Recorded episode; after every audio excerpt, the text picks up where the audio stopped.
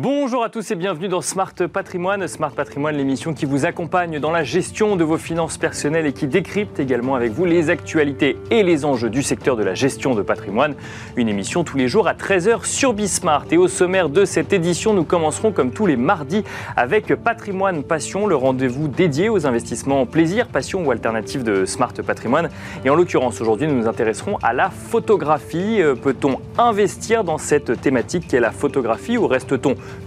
collectionneur en matière de photographie. Que faut-il avoir en tête lorsque l'on veut se lancer en tant qu'épargnant sur ce marché?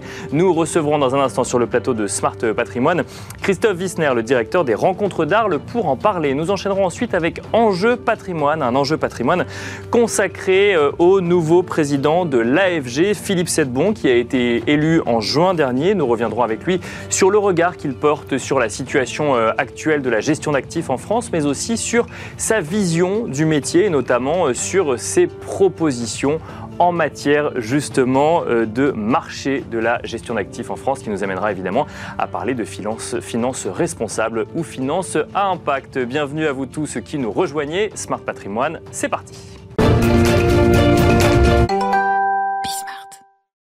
Et nous commençons donc comme tous les mardis avec Patrimoine Passion, le rendez-vous dédié aux investissements ou aux placements, plaisir, euh, passion ou alternatif donc de Smart Patrimoine. Et aujourd'hui, nous nous intéressons à la photographie, à l'œuvre d'art euh, photographique. Peut-elle constituer un véhicule d'investissement euh, ou reste-t-elle du domaine de la collection? En tout état de cause, lorsque l'on veut acheter une photographie, que faut-il avoir en tête lorsque l'on est un épargnant? Des questions que nous allons poser à Christophe Wissner, directeur des rencontres d'Arles. Bonjour. Bonjour Christophe Wissner.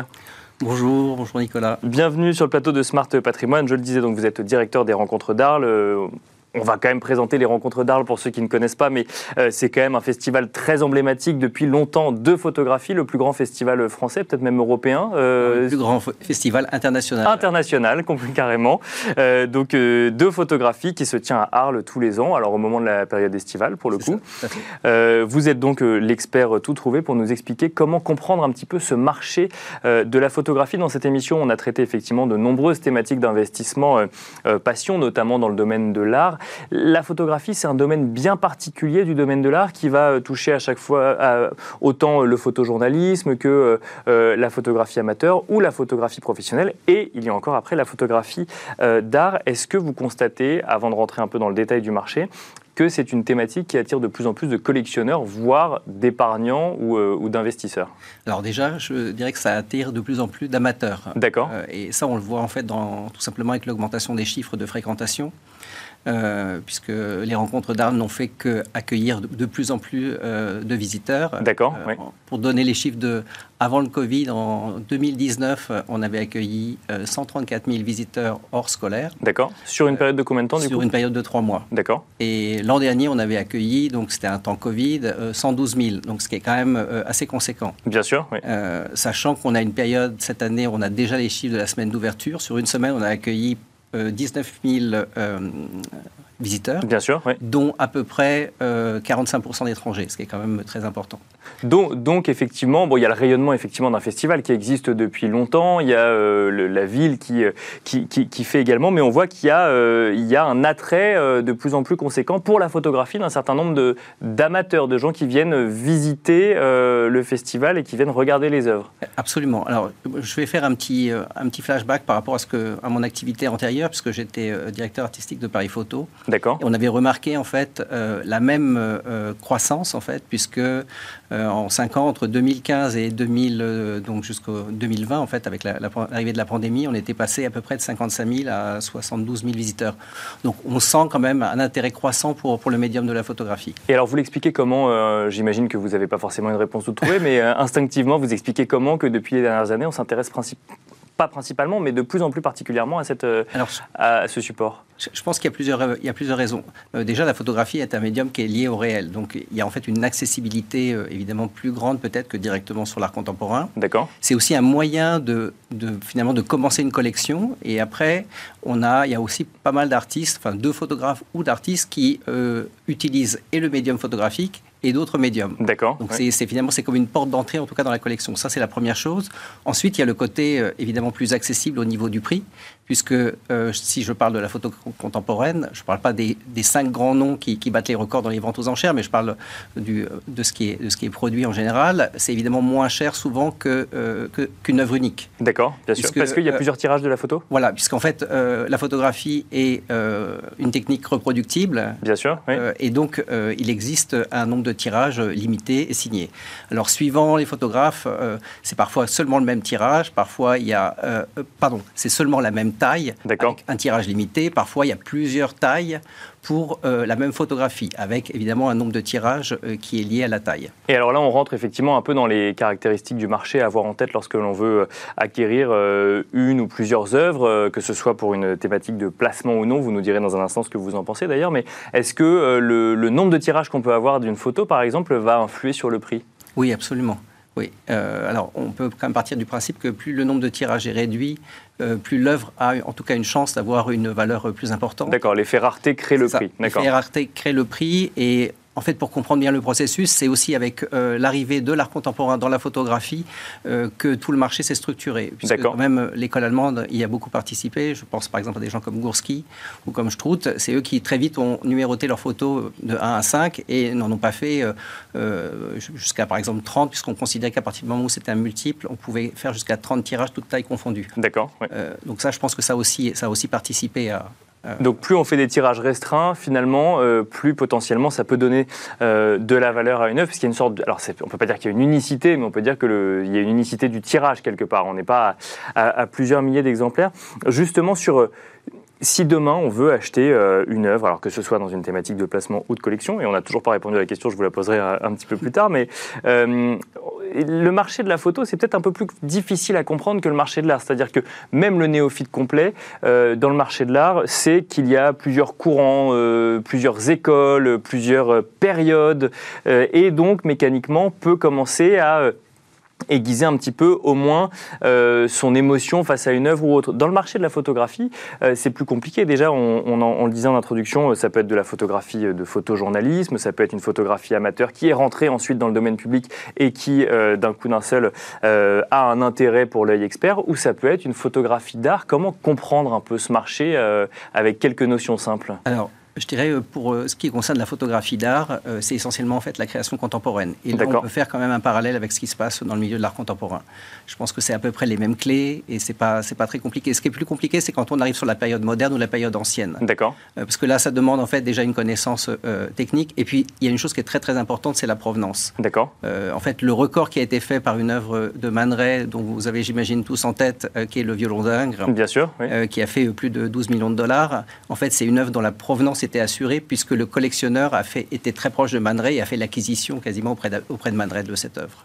Oui, parce que j'imagine qu'on peut plus difficilement encore que sur des toiles, alors même qu'il existe des faussaires, euh, dire que ça c'est euh, la patte de tel ou tel photographe euh, quand on a une œuvre dont on ne peut pas assurer la provenance en face de soi. C'est ça. Alors si on ne peut pas assurer la provenance, c'est très compliqué. Après, il est possible évidemment de faire des analyses. Il y a des experts qui savent reconnaître les papiers, qui savent reconnaître les tirages, etc. D'accord. mais c'est vrai que la traçabilité c'est la chose la plus importante, sachant qu'il faut savoir qu'avant en fait que les photographies soient numérotées, il n'y avait pas de numérotation. Donc très souvent, on ne sait pas combien de tirages ont été faits. Euh, d'où Ni combien ont été gardés quelque part. il, peut y avoir aussi un effet rareté de ce, de ce, de, ce fait-là. Tout à fait, absolument.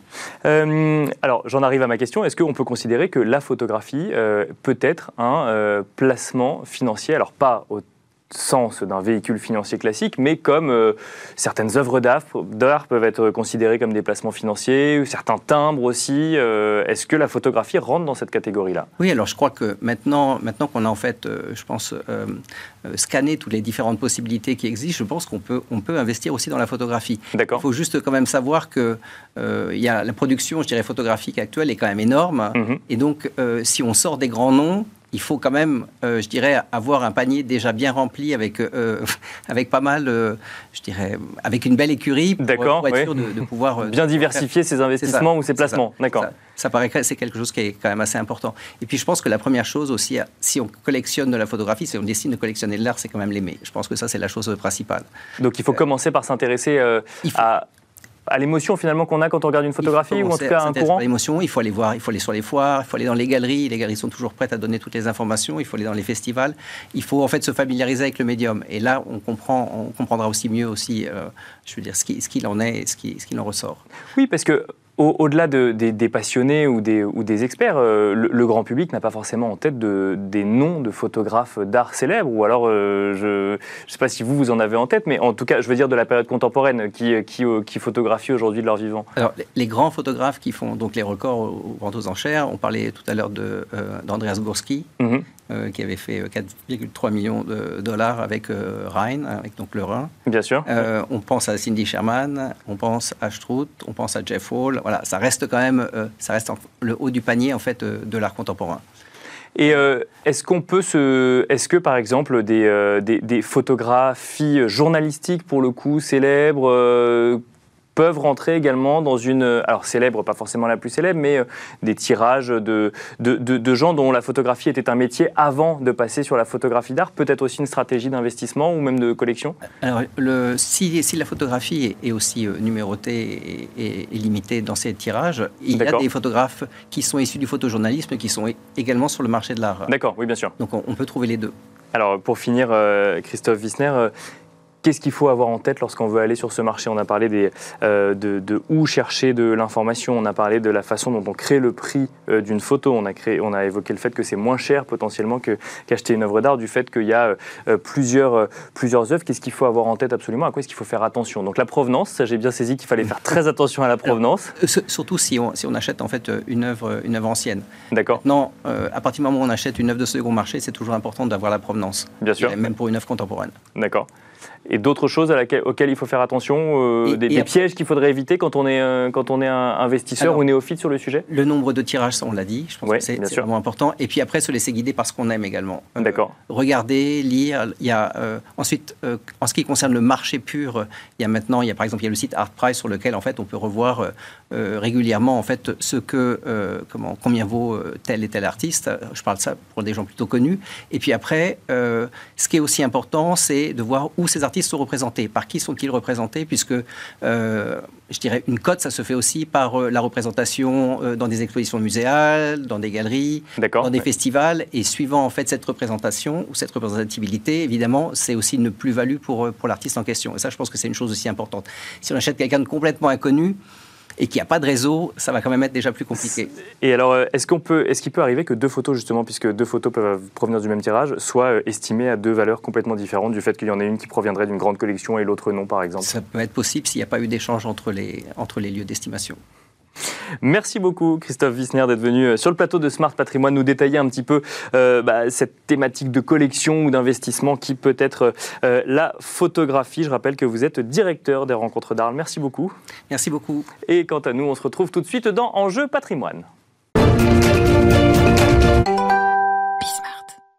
Et nous enchaînons à présent avec Enjeu patrimoine, un enjeu patrimoine qui va être euh, focalisé sur le domaine de la gestion d'actifs en France, puisque nous avons le plaisir d'être en plateau avec Philippe Sedbon, le président de l'AFG, Association française de la gestion, euh, qui euh, regroupe les acteurs de la gestion d'actifs en France. Bonjour Philippe Sedbon. Bonjour. Bienvenue sur le plateau de Smart Patrimoine. Vous êtes président donc de l'AFG depuis juin dernier. Vous avez été élu récemment. On trouvait intéressant d'échanger un petit peu avec vous sur votre vision du secteur, euh, que ce soit votre vision euh, présente mais aussi future pour le secteur euh, d'activité, avec pas mal de défis quand même à relever actuellement, que ce soit en matière de finances durables, d'enjeux climatiques plus particulièrement, ou encore tout simplement de contextes un petit peu plus complexes sur les marchés financiers actuellement, que ce soit en lien avec l'inflation, en lien avec la guerre en Ukraine, d'ailleurs les deux sont un peu liés, euh, ou les tensions que l'on connaît actuellement sur, sur les prix de l'énergie. Quel, regard est-ce que vous portez actuellement euh, sur l'industrie de la gestion d'actifs euh, en France, Philippe Sedbon?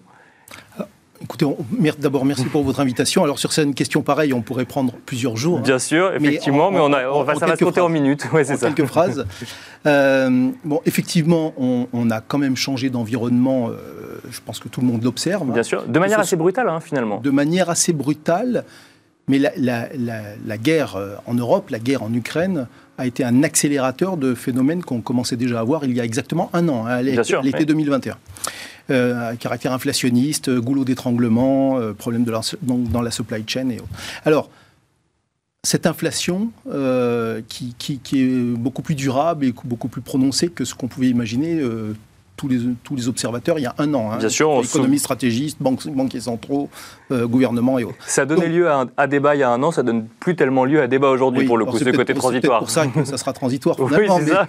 mais, non, non, mais plus sérieusement, effectivement, on a, on a, on a quand même euh, changé d'environnement et les banquiers centraux ont décidé de s'y atteler et ils l'ont encore dit à Jackson Hole il y a quelques jours de manière, de, de manière drastique.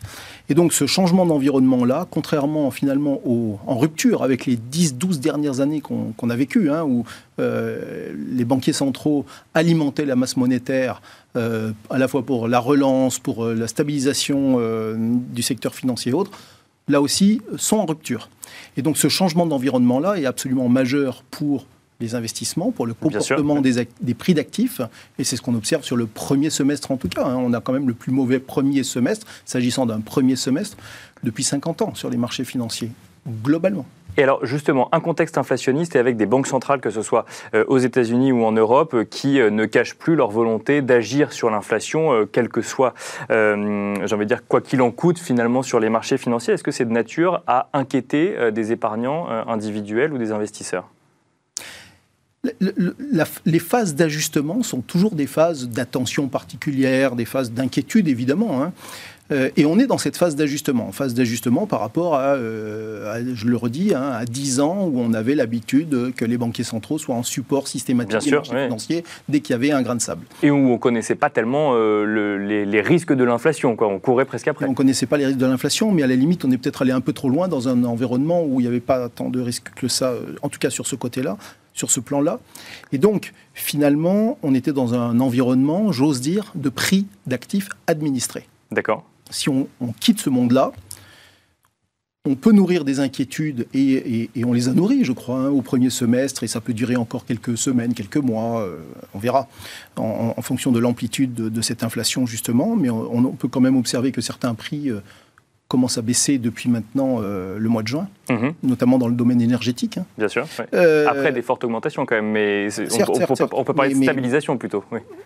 Ouais, enfin, on a, on a, des belles baisses de prix quand même euh, sur le pétrole. Je ne dis pas que c'est durable, je dis pas que c'est durable, mais, mais j'observe juste que ça ne fait pas que monter. Ça bien sûr, bien sûr, bien sûr, notamment sur le euh, pétrole, effectivement. Et, donc, c'est, euh, donc cette phase, ces phases d'ajustement sont toujours des phases d'attention et d'inquiétude. Pour autant, avoir une remontée des taux d'intérêt à moyen terme n'est pas une mauvaise nouvelle.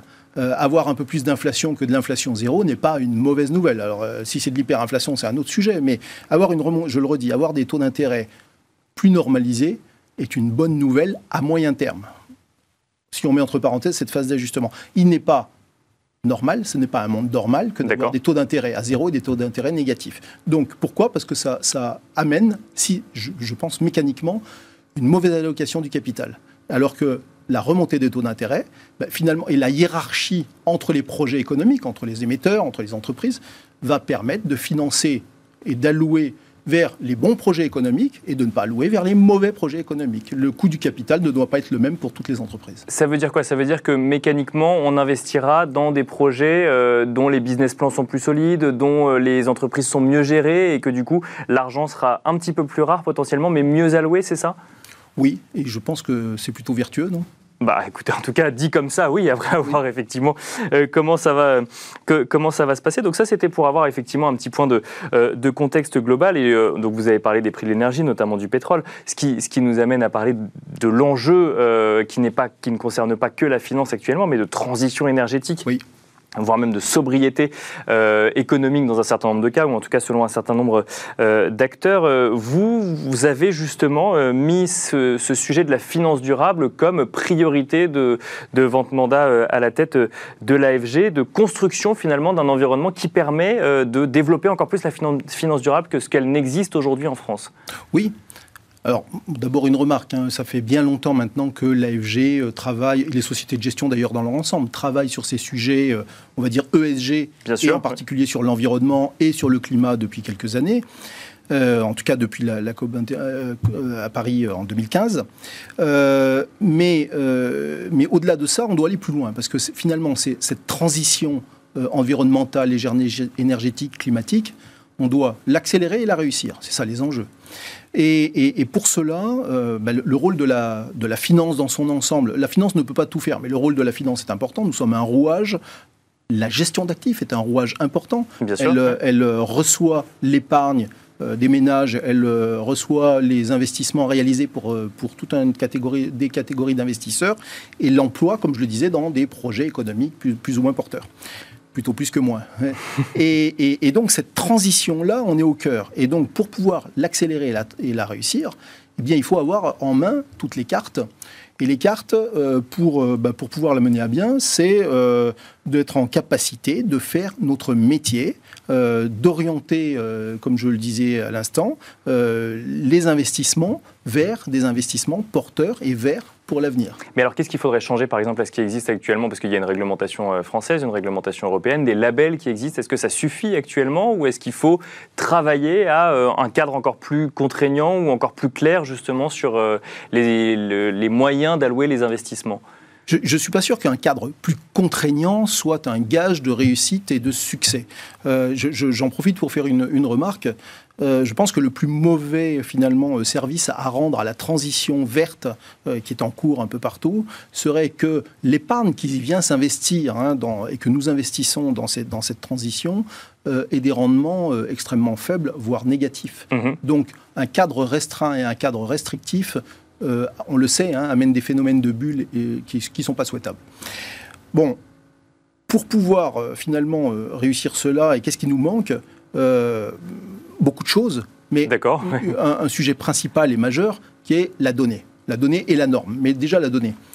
Euh, on a besoin, pour faire correctement notre métier de gestionnaire d'actifs, gestionnaire de portefeuille, au service de nos clients, on a besoin d'informations financières. L'information euh, euh, économique euh, et financière et comptable, on l'a depuis bien longtemps. Bien sûr. Mhm. normé. Oui, un, chiffre d'affaires est comparable au chiffre d'affaires d'une autre entreprise. C'est normé, l'euro est le même partout, effectivement. Absolument. Et donc, on est, cette comparabilité eh bien, nous permet d'allouer correctement ce que je vous disais. Alors là, on parle de capital financier, mais de, aux entreprises d'allouer correctement le capital et à nous d'allouer correctement le capital financier.